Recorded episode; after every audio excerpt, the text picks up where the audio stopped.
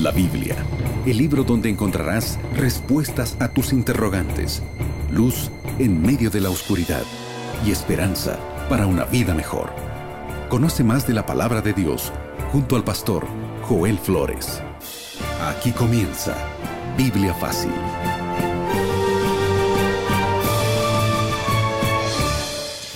Y así comenzamos un estudio más de la Biblia. Bienvenido a Biblia Fácil. Cada lección es realmente importante porque muestra el plan de salvación que Dios tiene para nosotros. Y nos alegra saber de que estés allí junto a la familia o quizás solo en este momento, pero con esa disposición para poder abrir la palabra de Dios y comprender más un tema importantísimo para nuestra vida. Un grande abrazo, que el Señor te bendiga, listos para este nuevo comienzo y hoy también quiero saludar a Aileen. ¿Cómo estás, Aileen? Muy bien, Pastor Joel. Un gusto poder saludarlo, saludar a nuestra querida audiencia que nos acompaña programa a programa. Y yo sé que, al igual que yo, ya, está, ya están a la expectativa del día de hoy, que por cierto estará muy interesante. Queremos nosotros ofrecerte un curso bíblico totalmente gratis, allí donde puedes profundizar más sobre los estudios que tú estás ahora sintonizando a través de este programa. Tú puedes, con Biblia en mano, responder algunas preguntas que este curso bíblico te va a dar para que así pueda quedar más firme aquellas verdades. Puedes solicitarlo y antes te mostramos el curso bíblico. Pastor Joel, yo tengo aquí en mis manos Enseñanzas de Jesús. Este material, esta revista contiene 18 temas y por cierto, uno de ellos se encuentra aquí, el programa. Por cierto, el día de hoy vamos a desarrollar un tema interesante que lo podrás encontrar en este valiosísimo material. Este material, Enseñanzas de Jesús, está a tu disposición de forma totalmente gratuita.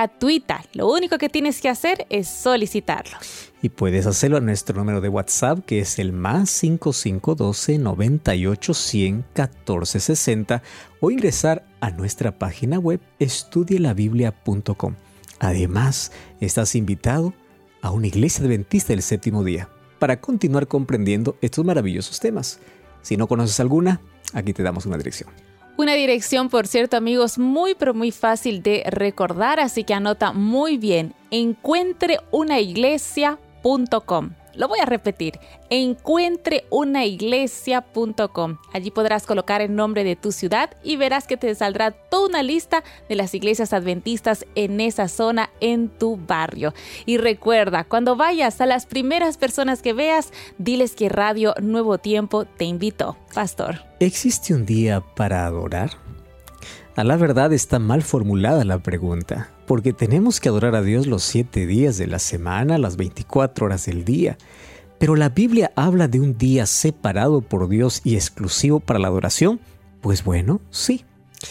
Hoy existe mucha controversia entre argumentos humanos y el fundamento bíblico. Y hoy quiero decirte que los argumentos humanos sin Biblia carecen de todo. Por eso hoy en un mundo lleno de en un mundo repleto de opiniones, la Biblia tiene la última palabra. Solo te voy a pedir una cosa, que aceptes lo que dice la palabra. Por eso toma tu Biblia, no rechaces la luz. Vamos a olvidar un poco todo aquello que por allí nos mostraron y vamos a ver qué dice Dios a través de su palabra. Mis argumentos no sirven si no tienen un respaldo de la Biblia. Marcos capítulo 7, versículos 6 al 8, dice, dijo Jesús, hipócritas, bien habló de vosotros Isaías diciendo, este pueblo de labios me honra, pero su corazón está lejos. ¿Y por qué dicen vano me honra? Porque él dice, ustedes enseñan doctrinas y mandamientos de hombres y dejaron el mandamiento de Dios. Esto equivale para todos argumentos que son colocados como argumentos humanos por encima de la palabra de Dios. No seas fiel a una placa, una organización o a un líder. Sé fiel a la palabra de Dios. Vamos a abrirla y vamos a descubrir su voluntad en cuanto al día de adoración. Cierra tus ojos. Querido Dios, estamos listos para oír tu voz. Que tu palabra sea luz para poder despejar todas nuestras dudas en cuanto a este fascinante tema. Tu Santo Espíritu nos guíe en el nombre de Jesús. Amén.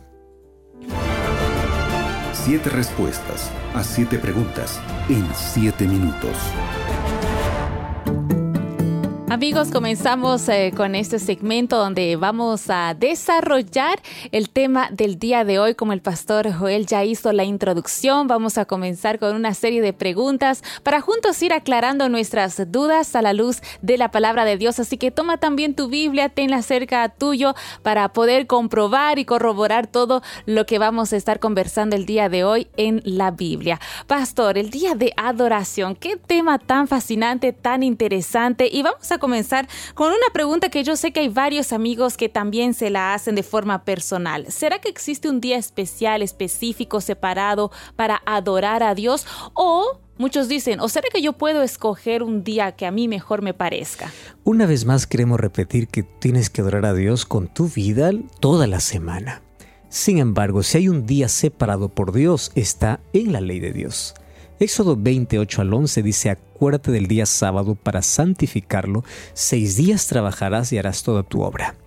Esto no es dicho por una organización, por una iglesia, esto fue escrito por el propio dedo de Dios. Ya vimos esto en un programa anterior. Ahora, Satanás odia la ley de Dios, pero cuando hablamos del odio contra la ley de Dios, no estamos hablando en sí de los diez mandamientos en sí, porque la mayoría acepta que matar es pecado, robar es pecado, alterar es pecado.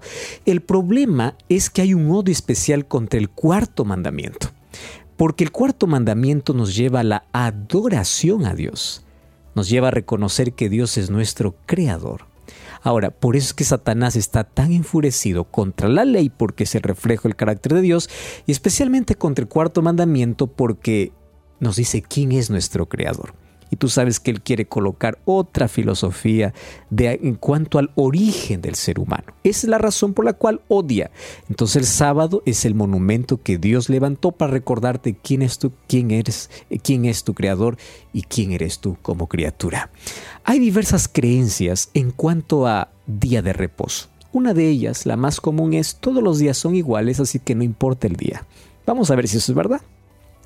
Otros dicen tenemos que guardar el domingo en honor a la resurrección de Cristo. Y otros dicen que Dios separó un día especial, que está escrito en la Biblia más de 104 veces, que es el día sábado. ¿Te parece si respondemos de manera breve esos tres argumentos? Primer argumento, ¿todos los días son iguales? Eso no encuentro en la Biblia. El libro de Génesis capítulo 1 encuentro que Dios de la semana de siete días solamente a uno santificó. Santificar significa separar. No dice el primer día fue santificado, no dice el segundo día, dice el séptimo día. Si quieres saber cuál es el primer día según la Biblia, vamos a Lucas 24, dice que el primer día es el domingo. Entonces el séptimo día es sábado, no hay duda para eso.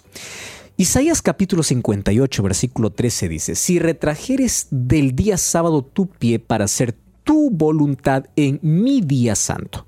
No existe otro texto en la Biblia que diga a los otros días de la semana mi día. Entonces la Biblia es clara para decir que no todos los días son iguales en el sentido de adoración. Correcto. Número dos, hay algunos que dicen el sábado fue solamente para el judío. Marcos 2, 27 y 28 dice que el sábado fue hecho por causa del hombre, no dice por causa del judío. Entonces fue para beneficio del hombre. Hay otra persona que dice, no, pero lo importante es adorar. Lo importante es adorar. Génesis 4, 3 y 4 dice que Caín trajo lo mejor de la tierra y Abel trajo un sacrificio, pero Dios miró con agrado la ofrenda de Abel. ¿Por qué? Porque Abel obedeció. Y Mateo 7:21 dice, no todo el que me dice Señor, Señor entrará en el reino de los cielos, sino el que hace la voluntad de mi Padre que esté en los cielos.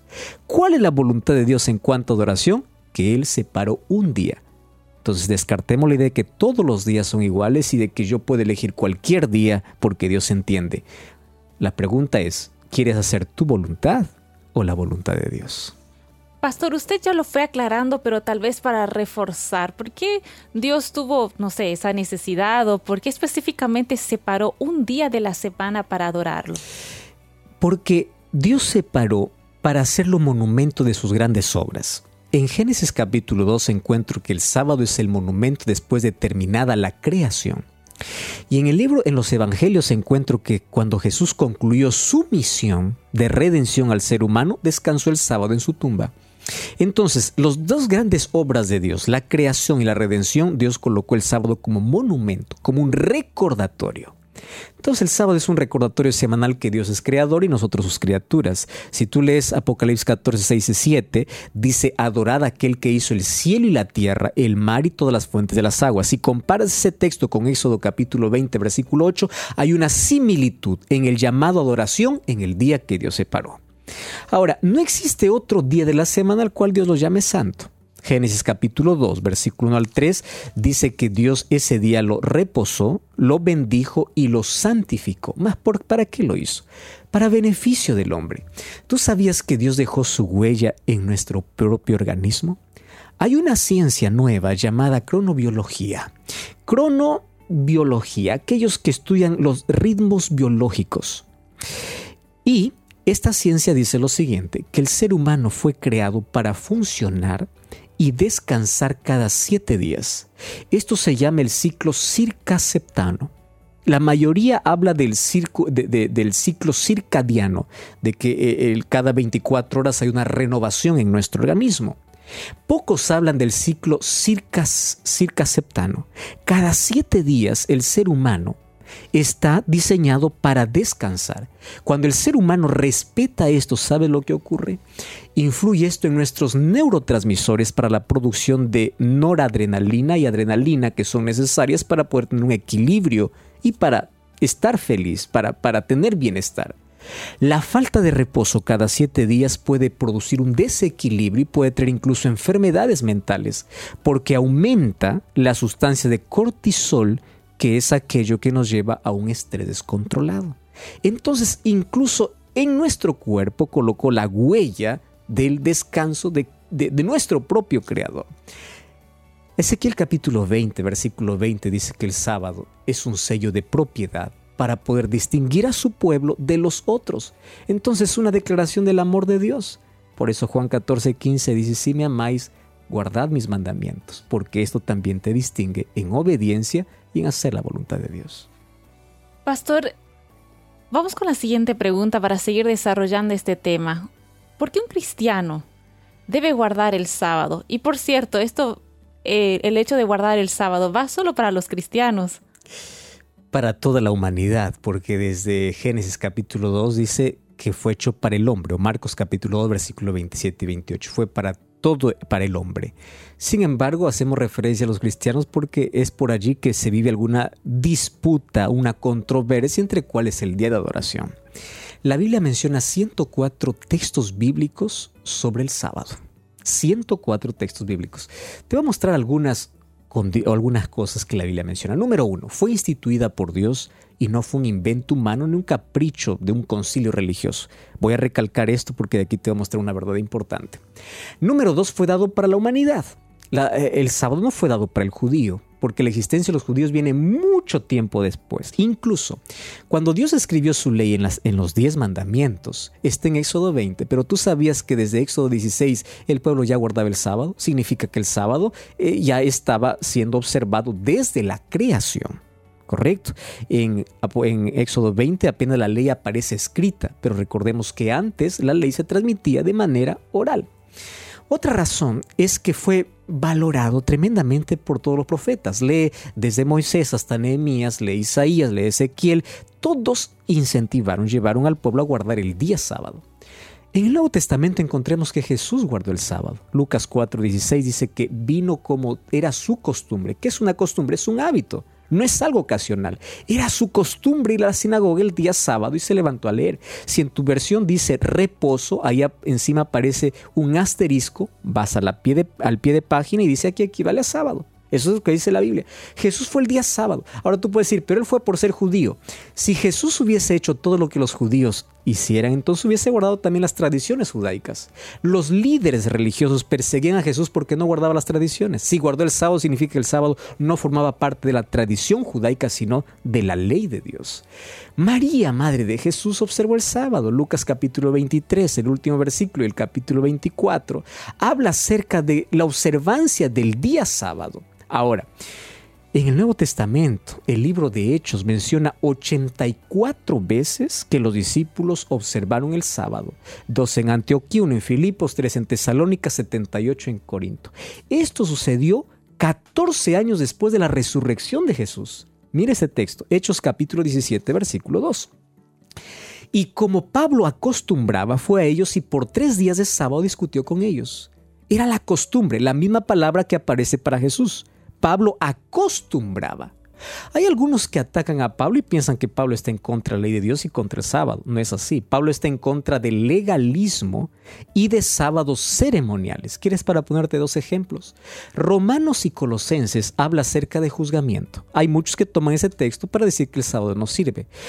Colosenses 2.16 dice, nadie os juzgue en comida, en bebida, en cuanto a días de fiesta, lunas nuevas o día sábado. Alguno dice, allí dice sábado, entonces nadie os juzgue. Hoy puedo hacer lo que yo quiera. Presta atención. Pablo lo que está hablando aquí es acerca de un juzgamiento. Solamente Dios podía hacer el juicio. Mas no está hablando de la ley moral. ¿Quieres para hacerte un ejemplo bien claro? Lee desde el versículo 14. Está hablando de leyes ceremoniales que eran sombra ¿De qué? de la muerte de Jesús. ¿Y cuáles eran esas leyes ceremoniales? Lunas nuevas, las fiestas del pueblo de Israel, que todo representaba a Cristo. Ahora, dentro de las leyes ceremoniales habían sábados ceremoniales. Por ejemplo, si caía un lunes, un martes, una fiesta, ese día era llamado día sábado, día de reposo. Pero eso no era el sábado semanal. En la Biblia hay que diferenciar cuál es sábado semanal y cuál es sábado ceremonial. El apóstol Pablo en Colosenses dice que fue anulada el acta de decretos, no la ley de Dios. El acta de decretos está haciendo referencia que a la ley ceremonial. Otros dicen, Romanos 14:5 dice, uno es el que hace la diferencia, uno es el que juzga los días, cada uno que actúe de acuerdo a su mente. En el caso del día lo hace el Señor. Eh, entonces, aquí está diciendo, el que come para el Señor come, el que bebe para el Señor bebe. Dios es el que hace la distinción de los días. Ahí dice entonces, no importa el día. Pablo no está hablando de día de reposo. ¿Sabes de qué está hablando? Los, los, judíos tenían días sagrados en la semana, como días de ayuno, días donde podían comer ciertos alimentos y días que no podían comer. Y estas costumbres le estaban llevando a los gentiles. Y Pablo dice, dejen de juzgar en eso. Él no está hablando del sábado de la ley de Dios, está hablando de costumbres netamente judaicas. Eso se llama los judaizantes, que querían colocar todas las leyes ceremoniales que ya fueron cumplidas ahora sobre los hombros de los gentiles. Y es por eso que Hechos 15 habla de la carga que ellos no debían llevar, pero en ningún momento menciona que la ley de Dios fue anulada. Te voy a dar más un ejemplo simple. Pablo, cuando habla de la circuncisión, dedicó un libro para decir que la circuncisión ya no es válida, el libro de Gálatas. ¿Tú te imaginas si el sábado no hubiese sido más un día de reposo, él hubiese dedicado otro libro para ser claro y decir, señores, esto no sirve más, pero no vas a encontrar ninguna referencia en el Nuevo Testamento diciendo que el día de reposo cambió, ni siquiera una. Pastor, hasta el momento usted nos ha dado muchas evidencias bíblicas de que el sábado fue el día de reposo establecido por Dios y que continúa vigente. Pero cuando hablamos de este tema surgen eh, algunas controversias, dudas, curiosidades, preguntas. Es más, hay muchas personas que dicen que Jesús eliminó, cuando estaba aquí en la tierra, eliminó el día sábado porque Él hizo milagros ese día. ¿Esto es correcto? Gracias por esa pregunta, que es interesante. Mira, ve. Vamos, vamos a trabajar eso en base al texto bíblico. Primera de Juan 3:4 dice que pecado es transgresión de la ley. Entonces, si Jesús transgredió el sábado, Jesús transgredió la ley, porque el sábado ¿dónde está? Dentro de la ley. Si Jesús transgredió la ley, Jesús fue pecador. ¿Me entiendes que no existe lógica? Entonces, la Biblia dice que Jesús nunca pecó. ¿Por qué? Porque Él nunca quebró la ley. Mateo 5, 17 y 18 dice, no penséis que vine a abrogar la ley y los profetas. Ahora, aquí viene lo interesante. Jesús provocó ocho situaciones en el Nuevo Testamento para enseñar cómo guardar el sábado. Es decir, el asunto no es qué día guardar, el problema era cómo guardar. Los judíos habían hecho del sábado una carga. Más de 600 leyes fueron colocadas sobre los mandamientos de Dios. Una de esas leyes eran ridículas. Caminar más de mil pasos en sábado es pecado, escupir a la tierra es, pecado, ayudar a alguien es pecado. Y Jesús hizo milagros en el día sábado para mostrar que el día sábado no puede restringirte a que hagas obras de bien. Marcos capítulo 3, versículo 2 al 5, Jesús hace la pregunta y dice, ¿es lícito el sábado hacer bien? ¿Es lícito salvar la vida o quitarla? Por eso es que Jesús hacía milagros en sábado, no como trabajo, sino para mostrar que las obras de bien eran necesarias. Entonces era, Jesús nos enseñó cómo guardar el día sábado. Una vez más repito, la controversia no estaba qué día guardar, sino cómo guardar. En eso estaba la controversia. Más un texto más claro nos muestra Mateo capítulo 24, versículo 20. Jesús al hablar acerca de los acontecimientos que, que, ocurrirían con Jerusalén y con el tiempo del fin, dice, orad para que vuestra huida no sea en invierno en sábado. Esto iba a ocurrir después de la crucifixión de Jesús. Si después de la resurrección de Jesús el día cambiaría, Jesús no hubiese dicho, orad para que vuestra huida no sea invierno en sábado porque esta es una profecía que está hablando después de su resurrección. La manera más clara que Jesús no transgredió el sábado y tampoco dio ninguna orden para cambiar el día de reposo. Pastor, esto se pone cada vez más interesante y controversial también, porque la pregunta que viene a continuación eh, nos llega de forma muy frecuente aquí a Radio Nuevo Tiempo de parte de nuestros amigos oyentes. Y es que hoy en día cuando hablamos y surge la pregunta, ¿cuál es el verdadero día de reposo? Hoy en día para muchos es el día domingo. Entonces queremos saber cómo ocurrió este cambio de el sábado al domingo como día de adoración a Dios. El día domingo es mencionado en la Biblia por lo menos unas ocho veces, ninguna como día de reposo, todas como primer día de la semana. Y claro está de que Jesús resucitó en el día domingo, ¿correcto?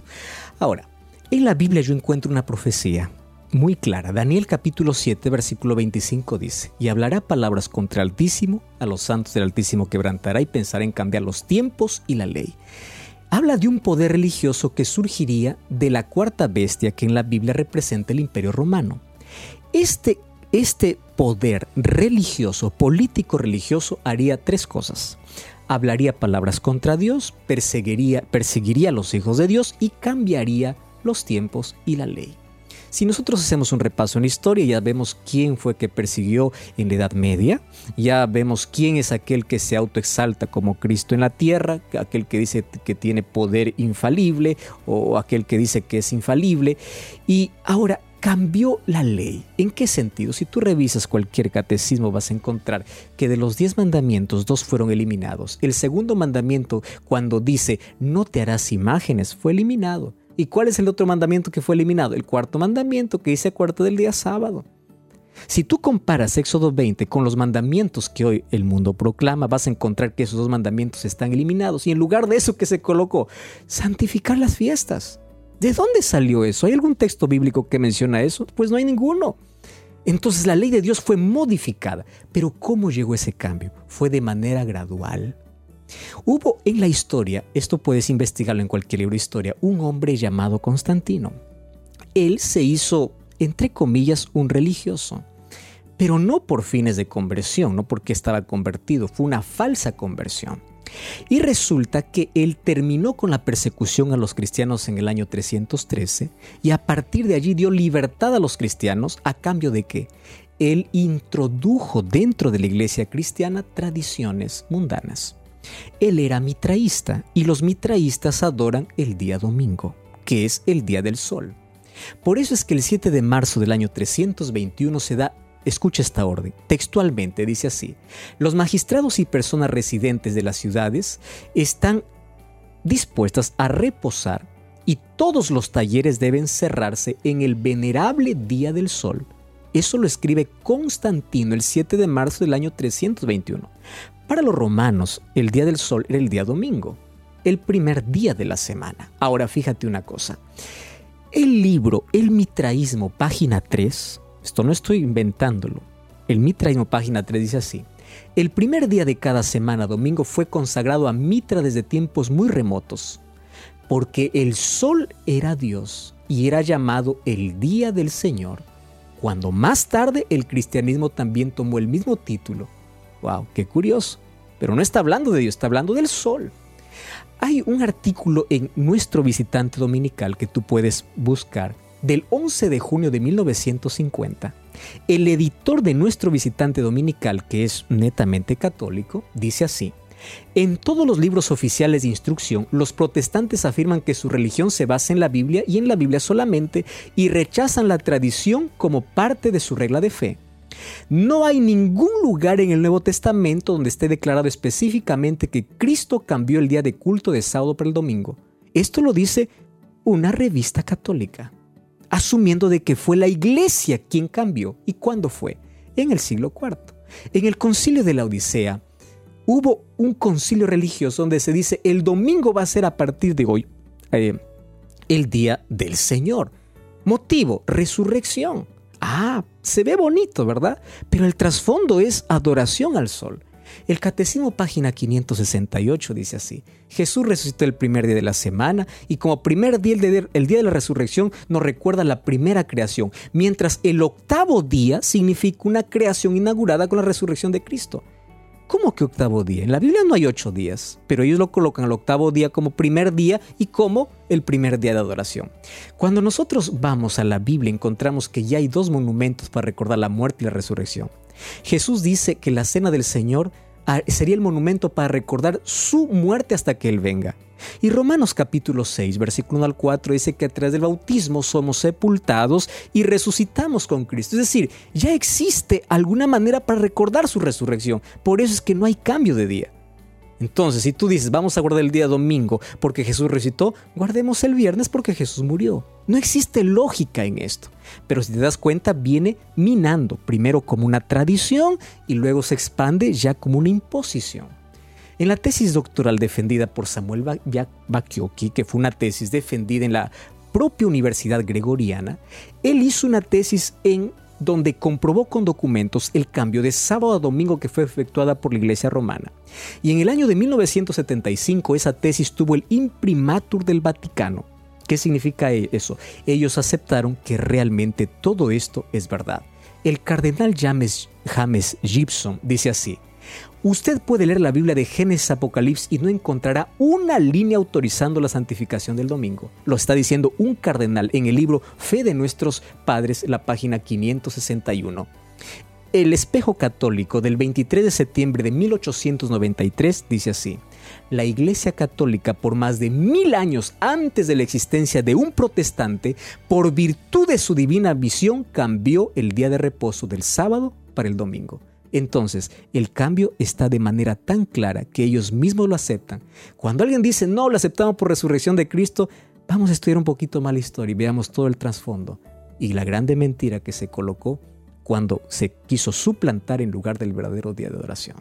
Pastor, al escucharlo definitivamente es impresionante ver cuán clara es la Biblia, cuántas evidencias hay en la Biblia e incluso evidencias históricas que realmente nos muestran que el sábado es el verdadero día de reposo que fue implementado por Dios mismo. Antes de finalizar, cuando hablamos del día sábado, muchos se preguntan, ¿y entonces qué debo hacer este día? ¿Cómo debo guardarlo?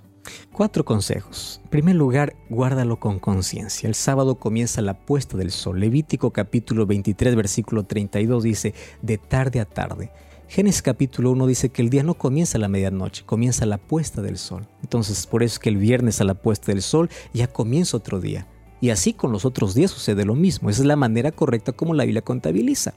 Dentro de esas horas tú no debes hacer actividades comunes, no debes realizar negocios, diversión o deportes. Debes dedicar ese tiempo solamente para Dios. Número dos, celébralo con creatividad. Empieza y termina el sábado de una manera linda. Hay muchos hogares que prenden velitas, luces, música, ricos alimentos para ese día. Durante el sábado asiste a la iglesia, disfruta con la familia, disfruta con los amigos, visita un hospital, da un estudio bíblico, planifica cosas interesantes. El asunto es que estés conectado con Dios y con tu familia. Celebra el sábado con alegría. El sábado no es un día de tristeza ni de lamentos, es de gozo, de gratitud canta, ora, congrega, visita, haz obras de bien. Finalmente, celebra el sábado con gratitud porque en medio de una, de una carrera neurótica en nuestra sociedad moderna, el sábado es como un oasis de descanso para nuestra vida. Quiero decirte que el sábado fue hecho para el hombre, fue hecho para nuestro bienestar. Y si tú aceptas este reposo, estás reconociendo a Cristo como tu reposo. El sábado no salva a nadie. Quiero que esto quede claro. Pero guardar el sábado es hacer la voluntad de Dios. Y hacer la voluntad de Dios es el resultado de que somos transformados por su gracia. Porque la Biblia dice, no todo el que me dice Señor, Señor entra en reino de los cielos, sino aquel que hace la voluntad de mi Padre. Si ya descubriste su voluntad, no tengas miedo de aceptar esto en tu corazón. ¿Estás dispuesto?